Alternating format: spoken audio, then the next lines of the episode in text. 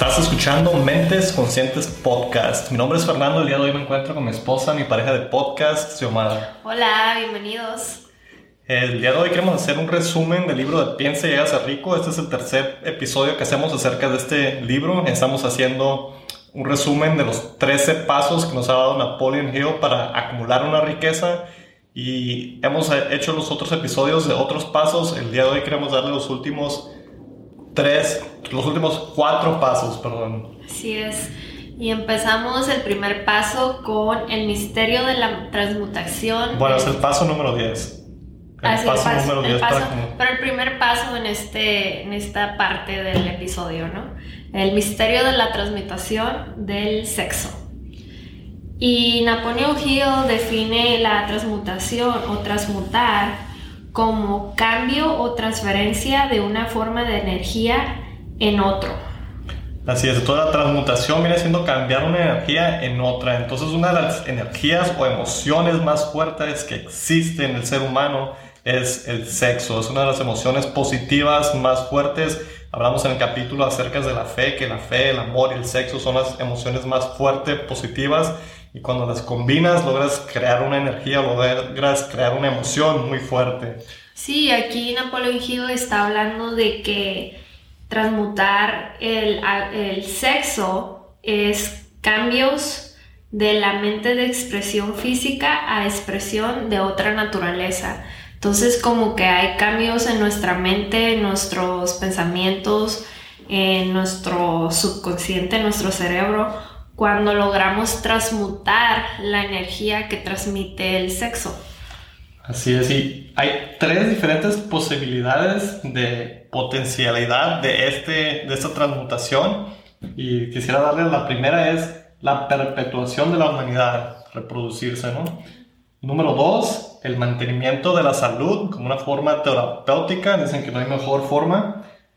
Y la transformalidad de la mediocridad a genio a través de la transmutación. Entonces dice Napoleon Hill en este libro, no hay que confundir las dos cosas, lo hace muy claro él, que una persona que tenga una, una energía sexual muy fuerte, que es posible que sea genio, pero no, no nomás porque tengas energía es que va a ser un genio. Tiene que saber transmutar esa energía a poder ser genio, cómo utilizar esa energía para hacer otras cosas. Sí, cuando él habla de que cuando transmutamos la energía sexual, eh, incrementa nuestra habilidad creativa, nuestra imaginación. Y un poquito referente a, este libro, yo he leído en otros libros y en otras religiones, en otras prácticas, que muchas, muchas personas, cuando están teniendo el acto sexual, ellos en veces dicen como rezos o hacen como ciertos rituales en su mente mientras están teniendo ese acto sexual. Entonces, en los otros libros que he oído de eso, pues siempre me quedaba pensando como que, wow, ¿por qué harán eso, verdad? Pero aquí Napoleon Hill como que me hizo que todo eso conectara y, y me hizo ver como que tal vez estas personas estaban practicando el transmutar esa energía Sí, es una energía muy fuerte, como decíamos, muchas veces nomás lo usamos por la primera, la primera de las tres razones que di, que es para, o las primeras dos, que es uno, reproducirse y dos, como una manera de salud terapéutica, pero no, no, la sabemos usar la tercera manera, que es lo que está hablando Xiomara, de saber cómo transmutar una manera de, de cómo utilizar esa energía y no simplemente gastarla. Y en el libro nos dice que las personas, especialmente los hombres, o más bien los hombres, hasta una edad de 40 años, es cuando empiezan a, a, saber cómo utilizar esa energía, si es que logran entender cómo utilizarla o transmutarla.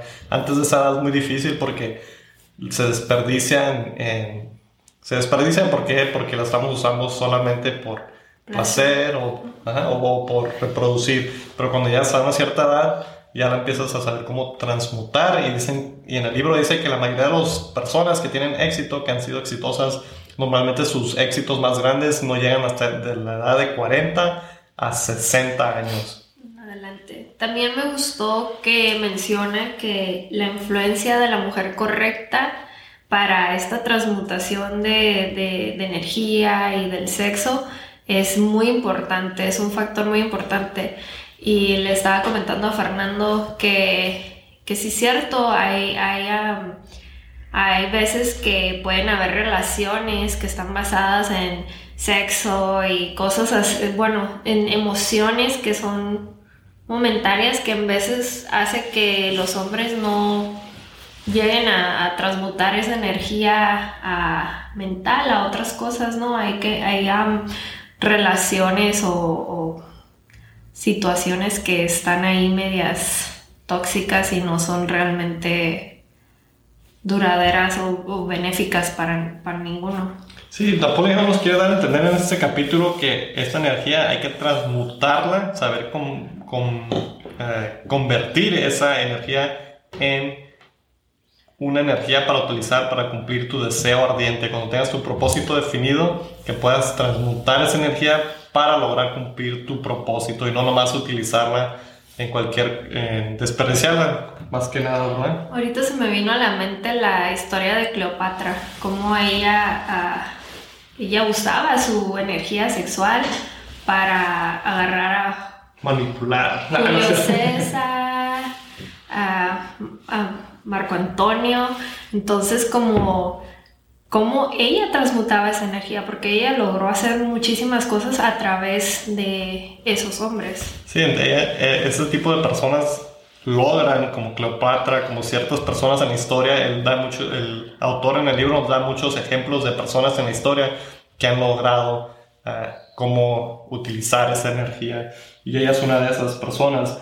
Nos dan 10 estímulos el autor en este libro que podemos usar, donde la mente responde más efectivamente. Son 10 estímulos que podemos utilizar en la vida para que la mente sea más efectivamente, para poder ser más creativa y poder lograr cumplir nuestros propósitos. El número uno, claro que es el deseo de la expresión sexual, lo que estamos hablando. El número dos es el amor. El número tres es el deseo ardiente de llegar a la fama. El número, digo, perdón, número tres, deseo ardiente de llegar a la fama, tener poder o ganancias financieras como dinero. El número cuatro, la música. Número cinco, amistad con personas del mismo sexo o opuesto. Número seis, una alianza de equipo de trabajo basado en dos personas o más.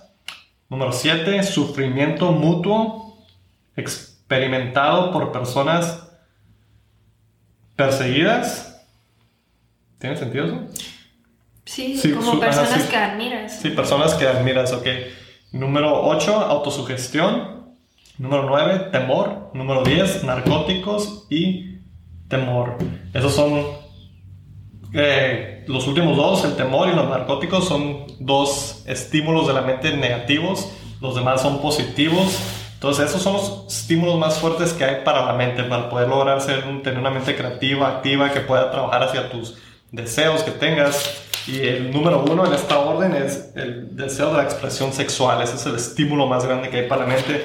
Por eso se enfoca Napoleon Hill un capítulo entero en la transmutación del sexo. ¿Por qué? Porque es una de las energías, de las emociones más fuertes de la mente, de los estímulos más fuertes de la mente. Hablé acerca de 10 aquí, 10 ejemplos que nos da el autor. Y son muy fuertes los primeros tres en la lista, el sexo, el amor y un deseo ardiente de alcanzar la fama, el poder o ganancias financieras de dinero. Todo eso son estímulos muy fuertes y los demás también entonces, cuando sabemos utilizar esos estímulos para estimular nuestra mente y ser creativos para lograr crear lo que queremos crear, todos estos estímulos nos ayudan. Claro que los narcóticos y el temor, eso nos va a llevar a una tal vez no ser creativos, pero destructivos. Sí, cuando habla de los narcóticos y el temor, ah, se me vino a la mente Steve Jobs, ¿no? Como él usaba mucho ácido y narcóticos para estimular su mente y, las creaciones tan grandes que dejó aquí en, este plano físico en la tierra. Pero fue una persona que sí usó estímulos para como que llegara a esa, e, esa conciencia, ¿no? Que nos lleva a hablar un poquito más de las ideas y, de, y de dónde vienen las ideas. Entonces Napoleón Hill nos dice que eh, las ideas nos llegan de estos lugares, que es la inteligencia infinita. Yo la inteligencia infinita la miro así como si fuera una, ah, pues en inglés es matrix, ¿no? Como una Una matriz, una planta madre donde existen todos los pensamientos, todas las ideas, pensamientos que van a existir, que han existido, etcétera, ¿no? Número dos, el subconsciente donde están guardadas nuestras memorias sensoriales. Número tres, de la mente de otra persona que ha dejado ir ese pensamiento, idea o concepto. Y número cuatro, del subconsciente de otra persona. Y este, este, este, este tema de las ideas se me hace muy interesante porque ah, hace poco leí el libro de Elizabeth Gilbert, se llama Big Magic, y ella habla de las ideas y me gusta como ella lo, lo pone en el, en el, libro y creo que ya lo he dicho aquí en el, en el podcast anteriormente. Ella pone como que las ideas, su gran deseo de las ideas es nacer o ser creadas o estar vivas, ¿no? Tener vida. Entonces las ideas nos llegan a diferentes personas, pero no significa que porque te, nos llegó esa idea, ahí se va a quedar por siempre con nosotros, sino, no, la idea tiene como esa urgencia de querer ser realizada, entonces se va hacia otras mentes que tienen el potencial de crear estas ideas o de hacer que estas ideas ah, sean realidad. Y, y, esto te hace pensar como muchas veces tú puedes decir, oh, yo tenía esa idea y ya lo, lo viste que alguien la logró, ¿no? Y dices, ay, pero yo lo había pensado antes o yo había... Y, y, es algo como que nos conecta con la mente matriz, con esa mente inteligencia infinita que, que todos tenemos la posibilidad de, entrar y de obtener ideas de ese ámbito, simplemente tenemos que aprender a llegar a ese ámbito mediante nuestro, nuestros pensamientos, nuestro subconsciente y, y alejarnos un poquito de este plano inferior que le llaman. Wow. Y sí, sí, es cierto. Y luego también les decías, ¿no? Que a veces cuando mencionaste un poco acerca de eso, pero si tú no estás eh, dispuesto o no vas a hacer esa idea que sea realidad, esa idea se va a ir con otra persona. Entonces ahí es donde Napoleón nos dice que vienen las ideas de mentes de otras personas. ¿Por qué? Porque tal vez ellos no están listos o no eran la persona indicada para que esa idea naciera, entonces la idea se va a otra persona. Y desde, me gustó una frase que dijo Napoleón Hill que dice, la calidad de pensamientos no disponibles en el plano inferior eleva la calidad del pensamiento. Entonces, esa calidad de pensamientos creativos, de, de alta creatividad, no están disponibles en este plano. Tenemos que elevar nuestra conciencia, nuestros pensamientos, para poder lograr como conectar con, esa fuente para tener esas ideas altamente creativas. con esa inteligencia infinita que habla el, autor. En este capítulo nos da una introducción que cuando logramos dominar esa energía sexual, la transmutación sexual y convertirnos de, de una persona mediocre a genio, así lo pone el autor en el libro, desarrollamos el sexto sentido. Tenemos que dominar todos los 12 pasos para dominar el sexto sentido. Nos da una introducción breve al sexto sentido, que es la imaginación, imaginación creativa. Este va a ser el paso número 13, pero en este capítulo nos da una introducción y claro, en el capítulo de la imaginación o en el paso de la imaginación, que es uno de los pasos también, nos habla un poco acerca de la imaginación creativa. Entonces, primero hay que dominar todos estos pasos, transmutación sexual es uno de los, de los más grandes que hay que dominar. Es un capítulo bastante denso y en este capítulo nos da una introducción. Vamos a hablar acerca del sexo sentido hacia el final del, episodio. ¿Tienes algo más de...? Sí, simplemente que uh, Napoleón Hill hace mucho énfasis de, de la transmutación sexual y el control que se debe de tener para esa transmutación. control. Es un control muy grande. Es como, y también habla acerca de la fuerza de voluntad bastante en uno de los capítulos. No sé si sea en este o tal vez se repite durante el libro, la fuerza de voluntad. Y claro que en este va a ser uno muy fuerte, ¿no? especialmente para los hombres. El subconsciente. Este es el paso número 11, perdón. El subconsciente es uno de los pasos. Y es muy interesante esto porque es parte de la mente. El subconsciente es una de las partes de la mente que no tenemos 100% control de. Nosotros logramos, es como, es como en el libro del monje que vendió su Ferrari, que hicimos un capítulo acerca de el subconsciente es como un campo Tú no tienes 100% control del campo, pero sí tienes control de qué es lo que plantas en el campo. Entonces el consciente viene siendo como el que va a ir a plantar las cosas en el campo, el subconsciente, y ya de ahí van a hacer lo que vayan a hacer. Y es la responsabilidad del consciente, de la parte consciente del cerebro, nutrir el subconsciente. ¿Por qué? Porque el subconsciente siempre está ahí, siempre está trabajando, siempre está guardando ideas y cuando estamos en modo de autopiloto, haciendo cosas que en realidad ni pensamos, como cuando a veces estamos manejando y venimos en autopiloto, cuando estamos en el día haciendo algo y nuestra mente está pensando de todos modos otras cosas, ese es nuestro subconsciente actuando. Entonces lo que tenemos control, y el autor lo dice una y otra vez, la naturaleza lo único que nos ha dado control 100% de es nuestros pensamientos, nuestros pensamientos conscientes. El subconsciente no tenemos 100% control, pero a través de la autosugestión, a través de las afirmaciones, que es otra manera de autosugestión, podamos ir plantando y reprogramando ese subconsciente. Muchas veces tenemos pensamientos negativos o ideas malas, eh, todo eso está en el subconsciente, pero cuando logras dominar la mente, cuando logras reprogramar tu chip, como hemos dicho anteriormente, es cuando estás influyendo en ese subconsciente, plantando semillas en ese campo fértil, porque es lo que es tu subconsciente, es un campo fértil que a través del consciente logras plantar lo que deseas cosechar. Así es, y Napoleon Hill lo describe el subconsciente como el vínculo de conexión entre la mente finita del hombre y la mente infinita.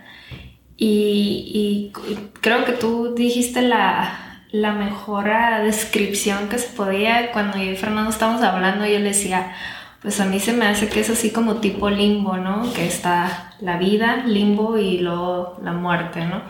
Y, pero creo que tú lo definiste muchísimo mejor. Sí, lo, ahorita se me vino por lo del libro del monje que vendió su Ferrari. Es una cosa que hemos visto y tal vez me, se me vino a la mente porque he estado escuchando el libro de, de, de, Mentes Conscientes, de Piense y rico por Napoleón Hill. Estaba escuchando un audiolibro y se me viene mucho a la mente que lo único que tenemos control es nuestra mente, es nuestros pensamientos. La mente tal vez no tenemos 100% control, como mencioné, el subconsciente trabaja por sí mismo, pero si tenemos, podemos lograr capturar los pensamientos que estamos teniendo. A veces estamos teniendo pensamientos negativos o, o problemas y podemos captar esos pensamientos y decir, oh, espérate, todo esto que estoy creando en mi mente no es realidad. Y a veces puedes cuando estás en una forma creativa y estás creando cosas, estás soñando muchas veces.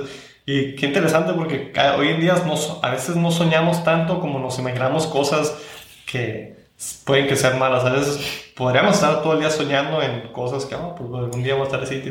Pero no, casi todo el día estamos pensando en cosas por que tenemos que hacer, problemas y si sale mal y esto y lo otro, en vez de estar pensando, oh, me va a ir muy bien. Entonces, es algo muy importante lograr dominar y ponerle alto a los pensamientos negativos. Es algo que, que habla bastante. En, ahorita nos vamos a dar unos ejemplos y está muy conexionado, los, está conectado bastante los pensamientos con las emociones y cuando le das una emoción se hace más fuerte y más posible que crees ese pensamiento. A mí me gusta como Napoleón Hill lo dijo y dijo, las emociones negativas se inyectan solas mientras que las positivas tienen que ser inyectadas a través de la autosugestión.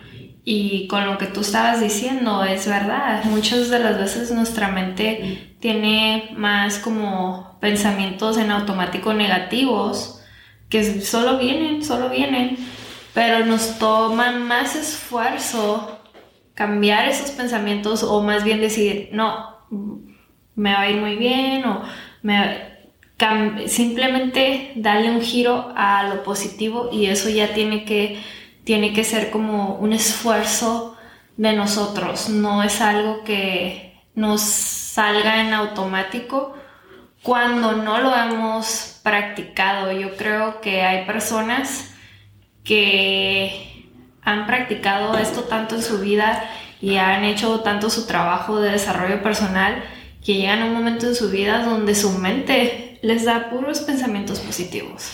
Es bastante trabajo y, y, en esto entra la meditación también. He estado tratando de hacerlo por bastante tiempo ya y no siempre lo hago, pero trato de hacerlo eh, al despertar, hacer una meditación con afirmaciones positivas, con, con ideas positivas y al final del día volverlo a hacer. Hoy en la mañana no lo hice.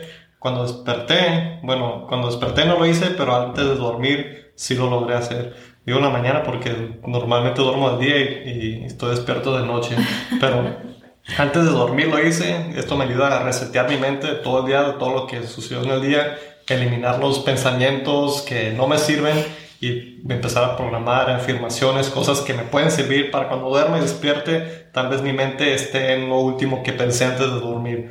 Y al despertar, si tu mente empieza con los problemas del día anterior o problemas que, que ni siquiera existen, puedes volver a hacer otra meditación y empezar a, a programar tu mente, tu subconsciente con estas ideas que son positivas, que tienes que inyectarlas, como mencionó Xiomara, inyectar las emociones positivas para que estés en un estado positivo. Y si vamos por el mundo, miramos que la mayoría de las cosas son negativas, muchas personas se despiertan, prenden las noticias y la mayoría de las noticias negativo. ¿Por qué? Porque lo positivo casi no se vende en las noticias.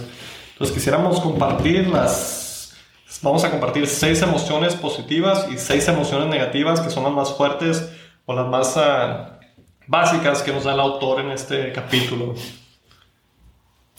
Las emociones positivas es el deseo, la fe, el amor, el sexo, el entusiasmo, el romanticismo y la esperanza.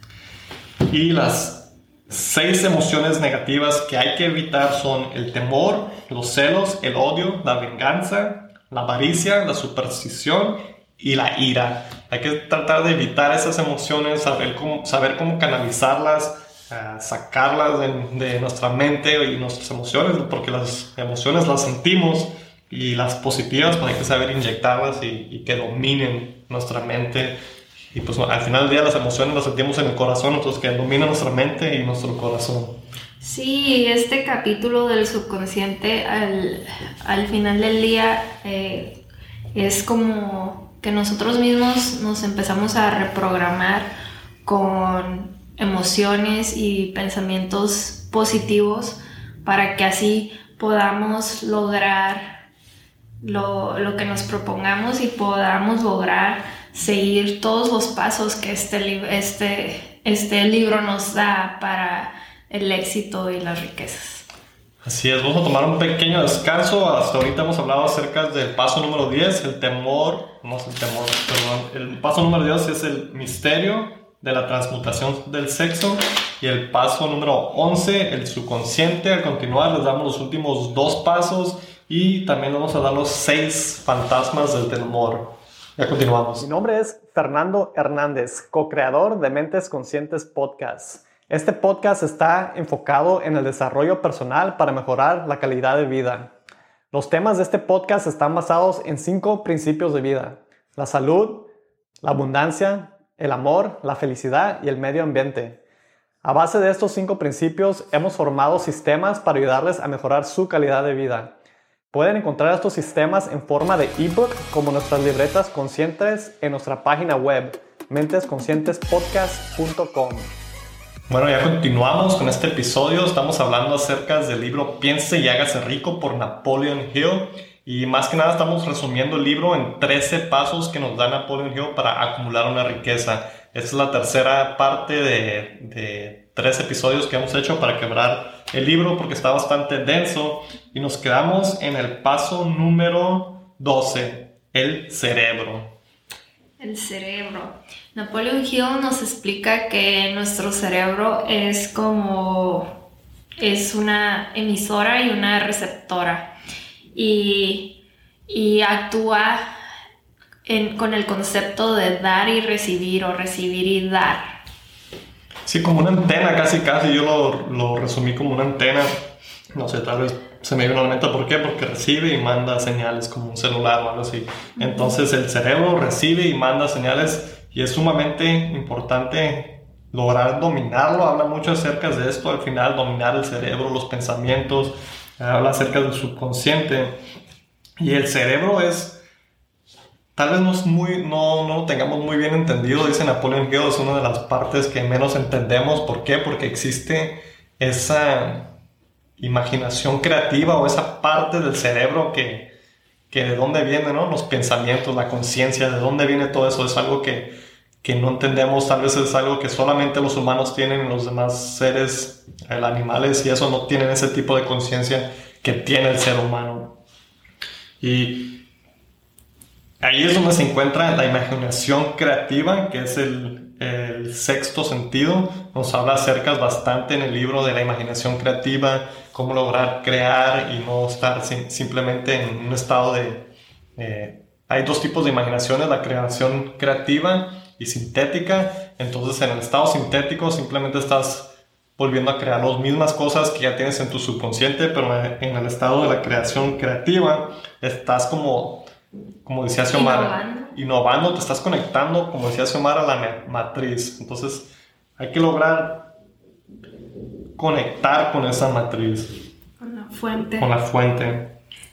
Sí, y eh, en, este, en esta parte del libro nos habla de, del subconsciente, de la imaginación creativa y de la autosugestión. Y, y cómo es de pues volvemos a, lo mismo que hemos estado aprendiendo en otros capítulos, ¿no? Como es de alta importancia lo que, lo que le demos a nuestro cerebro, lo que va a recibir nuestro cerebro y lo que vayamos a dar a otros también. Sí, saber, ahorita qué bueno que dijiste esos tres pasos porque el subconsciente, bueno, esos tres son, les llama principios en el libro, son tres principios de cómo manejar la mente, manejarla a través del subconsciente, la imaginación creativa y la autosugestión. Esos son los tres principios que, que puedes utilizar para manejar tu mente. Y como dice Xiomara, es muy interesante qué le vas a dar a tu mente, qué le vas a estar dando. Cuando despiertas, le das unas dosis de noticias, eso ya te va a poner tu mente en un estado negativo muy posible, al menos que tengas una mente muy fuerte. En veces, a mí me sucede, y es algo que he estado trabajando bastante, que vas a un ambiente y la gente tiene un tipo de mentalidad o tiene unas ciertas ideas o tiene una cierta vibra que te hablan de cierta manera y tanto que recibes ese tipo de energía y ese tipo de pensamientos que empiezas a creer o empiezas a, a darle eso a tu mente y te empiezas a, a, convertir como ellos. Hay muchas personas y te juntas con puras personas que negativas, tarde que temprano vas a ser negativo. Si te juntas con puras personas positivas, vas a ser positivo. Si te juntas con puras personas que están en una cierta vibración, es muy posible que vas a estar en esa vibración, al menos que tengas una fuerza de voluntad muy alta y no dejes que influyan en tu mente, que no dejes que... que puede, hay muchas personas que te dan consejos sin que se los pidan, entonces llegan y te dan un consejo de la nada. A mí me sucede muy, muy seguido que vienen y me dan un consejo sin haberlo pedido, sin nada que ver del tema, lo que está pasando, simplemente vienen y te platican algo, una idea o algo que puede ser algo súper, no sé, la próxima gran idea. Y si dejas que eso se plante en tu mente, puede que te esté gastando, ocupando espacio en tu mente, en vez de que te lo digan y, oh, ok, sí, respetar a la persona y, ok, que no se plante en tu mente, si no es que no te sirve de nada y si te va a afectar, incluso más bloquear eso de tu mente. Y si es algo que te sirve, entonces muy bien aceptarlo y, y darle más energía a eso, pero si no, no darle esa energía, ese tipo de cosas que estás permitiendo que entren a tu mente. Exacto, y este, y este libro nos enseña eso. Ah, creo que Napoleón Hill habló de eso en, uno de los primeros pasos, que las influencias de familiares, amigos otros, de mediante tu, tu idea o el deseo que tú tienes que quieres cumplir, ¿no? Como, como que eso no te afecte las opiniones exteriores. Sí, saber bloquear esas, esas, no personas, pero esas opiniones negativas, porque es, O simplemente no, necesariamente no tienen que ser negativas, puede ser que es una opinión que... Pues es una influencia negativa si no te va a ayudar a que logres tu propósito definido. O tal vez una opinión que tú no estés de acuerdo con. Sí, pero si le das poder, estás usando energía o espacio en tu mente para para esa idea en vez de que estés utilizándolo para crear tu propósito. Y sí es cierto que lo que dice Napoleon Hill a través del libro, que hay que tener una mente cerrada a toda influencia negativa de las familias. Hemos hablado en otros episodios acerca de a veces tenemos una idea durante la noche o durante el día, o se nos viene una idea que pensamos que es una idea genial, que vas a cambiar el mundo, que va a generarte una riqueza, lo que sea. Y vas y se lo platicas a una persona y tú piensas que es la mejor idea del mundo, ya lo tienes todo averiguado la platicas la idea y la persona te dice, ah, pues sí, soy más o menos, o pues sí, pues, pues no sé, no tan... y te quedas como que te desmotivas, te piensas, oh, no, pues tal vez no, no era lo que yo pensaba, pero tal vez para esa persona no era, pero para ti sí es una idea que deberías de tratar de lograr, desarrollar, crear, si es algo que a ti te nació. Entonces es muy importante, a veces hablamos acerca de esto en otro episodio, de no dejar que esas influencias negativas o tal vez ni siquiera compartirlo si es algo que el resto de las personas no están preparados para hacer esto. Hay muchas ideas que a través de la historia puede que hagan, incluso no sé si ven en este libro, por la persona que logró crear el radio, lo metieron al manicomio. La persona que decía, ¿sabes qué? Voy a crear una manera de que podamos comunicarnos a través, por la voz, a través de de un aparato que puedan escucharlo en otra parte del mundo. Y esta persona ya casi, casi tenía, no sé si el radio o el teléfono, pero ya tenía esa cosa, ya la tenía esa invención casi hecha. Y las personas dijeron, este está loco, hay que meterlo al manicomio. Lo metieron al manicomio, pero él logró crear eso. Y logró crear, crear que las personas a través de radiofrecuencias pudieran comunicarse de un país a otro, de, distancias largas, pudieran comunicarse nomás por un dispositivo, un teléfono, un, un micrófono y una bocina. Y logró crear esto, pero sus familiares, sus amigos y las personas que lo conocían lo metieron al manicomio. ¿Por qué? Porque pensaban, esto no, esta persona no está bien. Y lo podemos ver en cualquiera de las cosas hoy en día. Los aviones, si lo hubieras plantado a una persona hace mil años, tal vez hubieran pensado lo mismo. Los carros, cualquier internet. Se lo hubieras platicado a alguien hace mil años, el internet, hubieran pensaba que, que estás fumando. Entonces hay que estar cerrados a esas personas o tal vez no compartir con personas que, que sabemos que no pueden aportar a la misión. O que no te afecte. A, a, mí se me viene a la mente algo muy reciente cuando recién Fernando y yo decidimos hacer un podcast. Muchas personas me dijeron, ¿y eso para qué? ¿Y para qué vas a hacer eso? ¿Y qué es eso? ¿Por qué?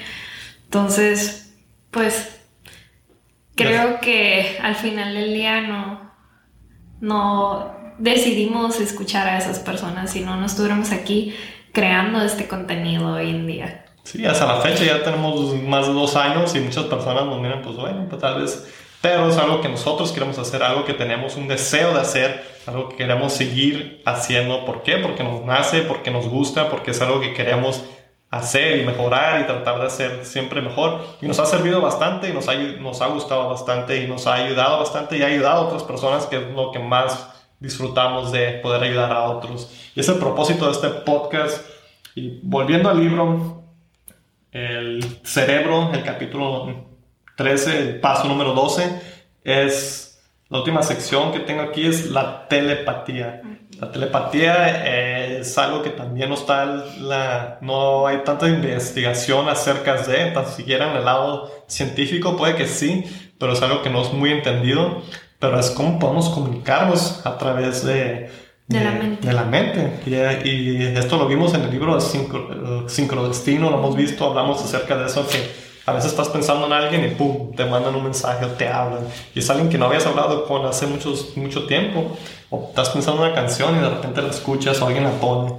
¿no? Exacto. Y habla, habla de la telepatía y de la clarividencia. Y cómo esto ya se va un poquito más al ámbito del sexto sentido.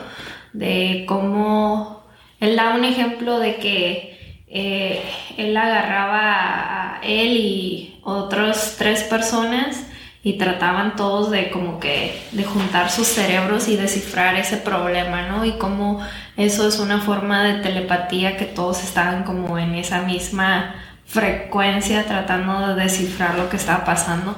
Y pues y la telepatía se puede, se puede tomar en diferentes ámbitos eh, con, la, con la cercanía o con la frecuencia que estés con las personas, creo que es algo que se puede agudizar más, que se puede sentir más y, es algo que se me hace muy interesante que pongan en este libro que fue escrito hace muchísimo tiempo y es algo de lo que en ese entonces estaban hablando.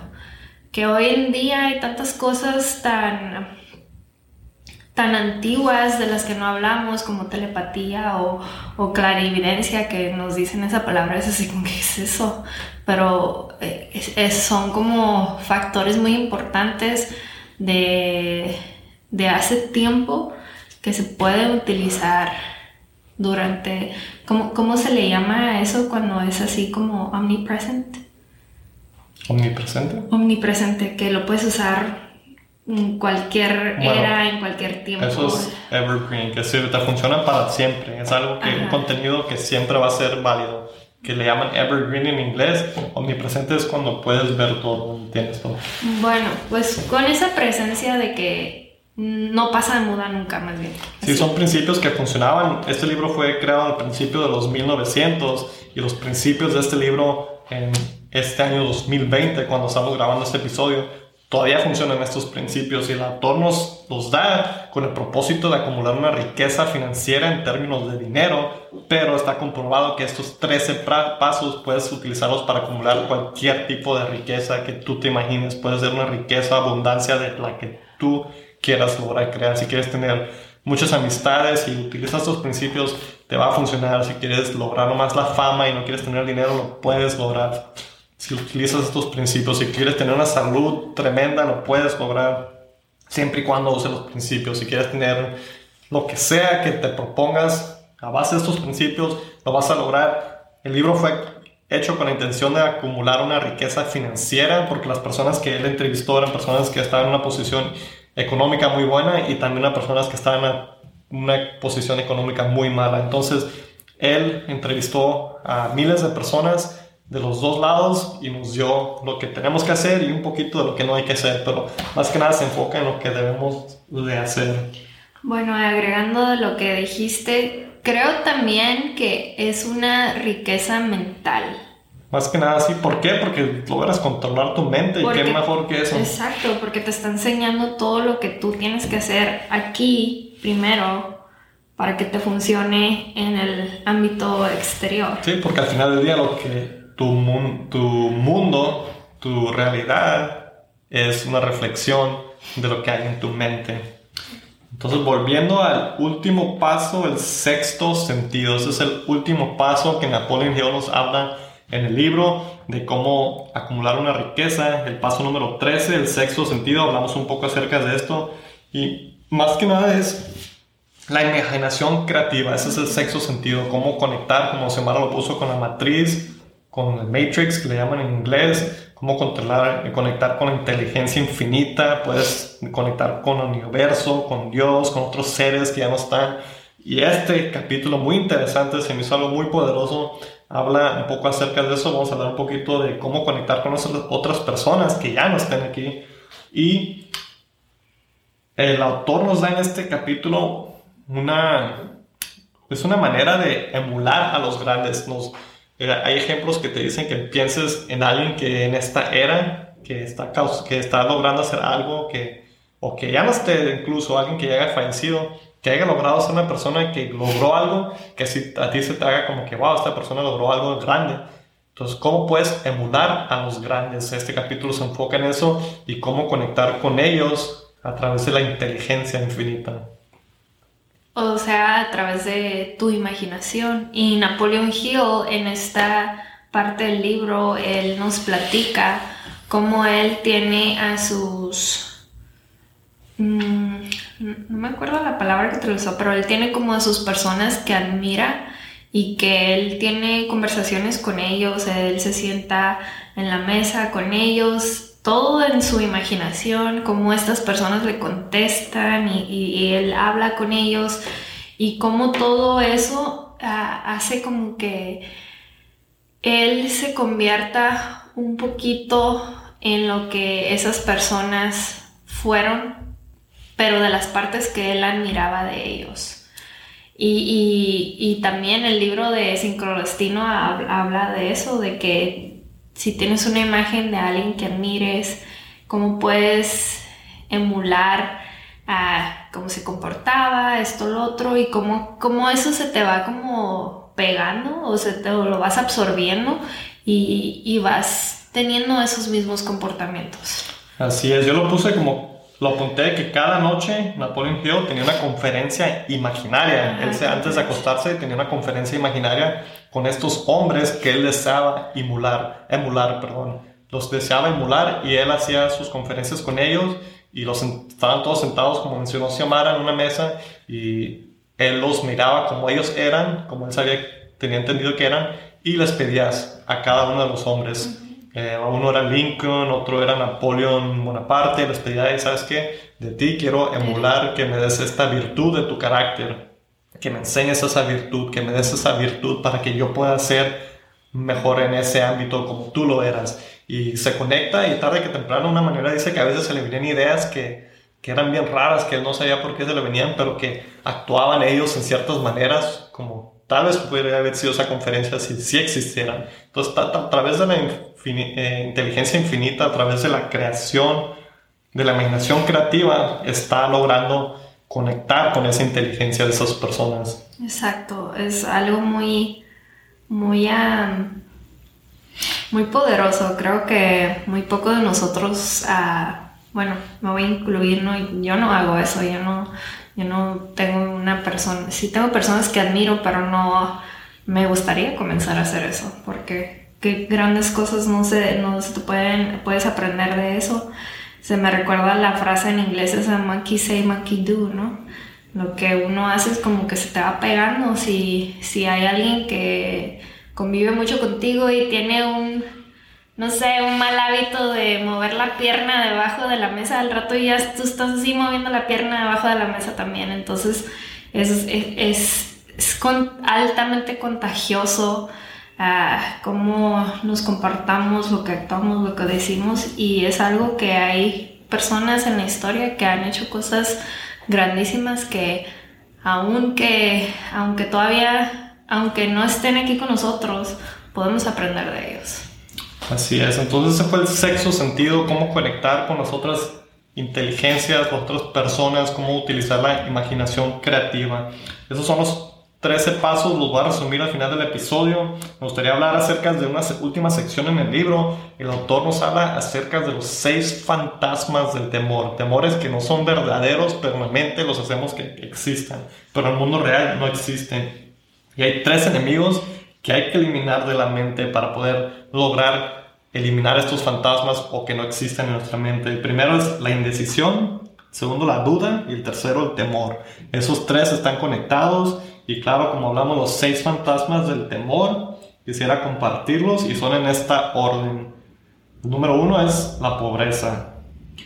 Número dos, la crítica. Número tres, la enfermedad. Número cuatro, la pérdida de amor.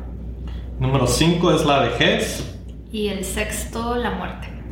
Entonces, el autor nos da una descripción más grande de estos temores en el libro. Si tienen la oportunidad, vayan o tengan el libro, lean esta sección donde pueden ver más cómo evitar esos temores, porque muchas veces nos limitan a tomar esa acción para lograr nuestro deseo nuestro propósito definido, estos, estos temores nos limitan bastante y como dice él, son fantasmas, no existen, solamente existen en la mente.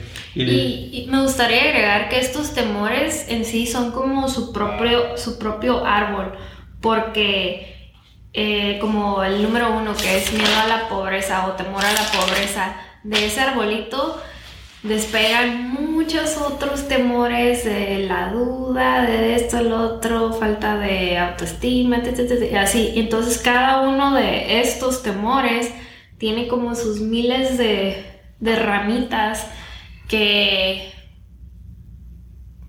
que, que, que son otros factores que tal vez no los conocemos o no los vemos como temores, pero que juegan un papel muy importante para que se desarrolle ese temor. El de la pobreza, el de la muerte, la Y son temores altamente comunes que todos compartimos o que compartimos mediante a ciertas etapas donde vamos en la vida. Así es, y al, final de este capítulo también nos dan un cuestionario, el autor, de cómo autorreflexionar en esos temores, cómo podemos hacernos ciertas, nos da ciertas preguntas para reevaluar nuestros, nosotros mismos, cuáles son los temores que nos están afectando, qué es lo que nos está afectando, qué es lo que nos está influyendo y nos está limitando. Entonces, vayan, lean esta sección, son muchísimas preguntas, está bastante denso este capítulo al final, pueden leerlo ahí. Más que nada nos quisimos enfocar en los 13 pasos en este capítulo, en este, en este resumen del libro. Y para hacer un resumen, incluyendo los eh, episodios previos que hicimos de este libro, el paso número uno para acumular una riqueza es el deseo.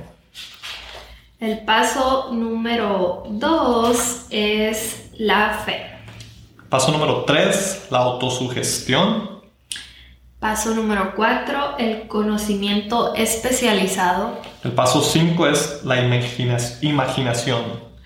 Paso número 6, la planificación organizada. El paso número 7 es la decisión. El paso número 8 es la perseverancia. Paso número 9, el poder de trabajo en equipo. El paso número 10, el misterio de la transmutación del sexo. El paso número 11 es el subconsciente. Paso número 12, el cerebro. El último paso para acumular una riqueza es el sexo sentido. Esos son los 13 pasos que Napoleon Hill nos ha dado para lograr acumular una riqueza. Vayan y miren los otros episodios para que aprendan un poco más acerca de los otros pasos. Estos tres episodios les recomiendo si pueden que tengan una pluma un papel, lo debería haber dicho desde un principio, tomen notas, escuchen otra vez, compártanlo con sus amigos o sus familiares para que pueda ser un tema de que puedan hablar. Esos los 13 pasos son temas geniales. Podríamos hacer un episodio acerca de cada paso, tal vez lo, Podríamos hacer un podcast de este libro solamente. Sí, así es, es, es, tan, tan bueno. Entonces se lo recomendamos. Les damos muchísimas gracias a todos por escucharnos. Muchísimas gracias, espero que les haya gustado este análisis, esta lectura tan densa, tan grande. Realmente hicimos nuestro mejor esfuerzo, es muchísima información, pero eh, me gustaría dejarlos con algo que dice Napoleon Hill en el libro y que es que toda la información y todos estos pasos tienen que ser aplicados. Nosotros lo estudiamos, lo leemos, pero hay que tratar de incorporar algo, algo, aunque se empiece por poquito, de todo esto que estamos aprendiendo. Así es, muchísimas gracias y si quieren más contenido acerca de desarrollo personal, vayan a nuestra página web mentesconscientespodcast.com, ahí pueden encontrar muchísimo más contenido de desarrollo personal y como decía Xiomara, no nomás leer y escuchar esto, pero tomar acción, acción en estos pasos es lo que nos va a dar los resultados. Gracias, nos vemos en el próximo episodio y que tengan un feliz fin de año 2020.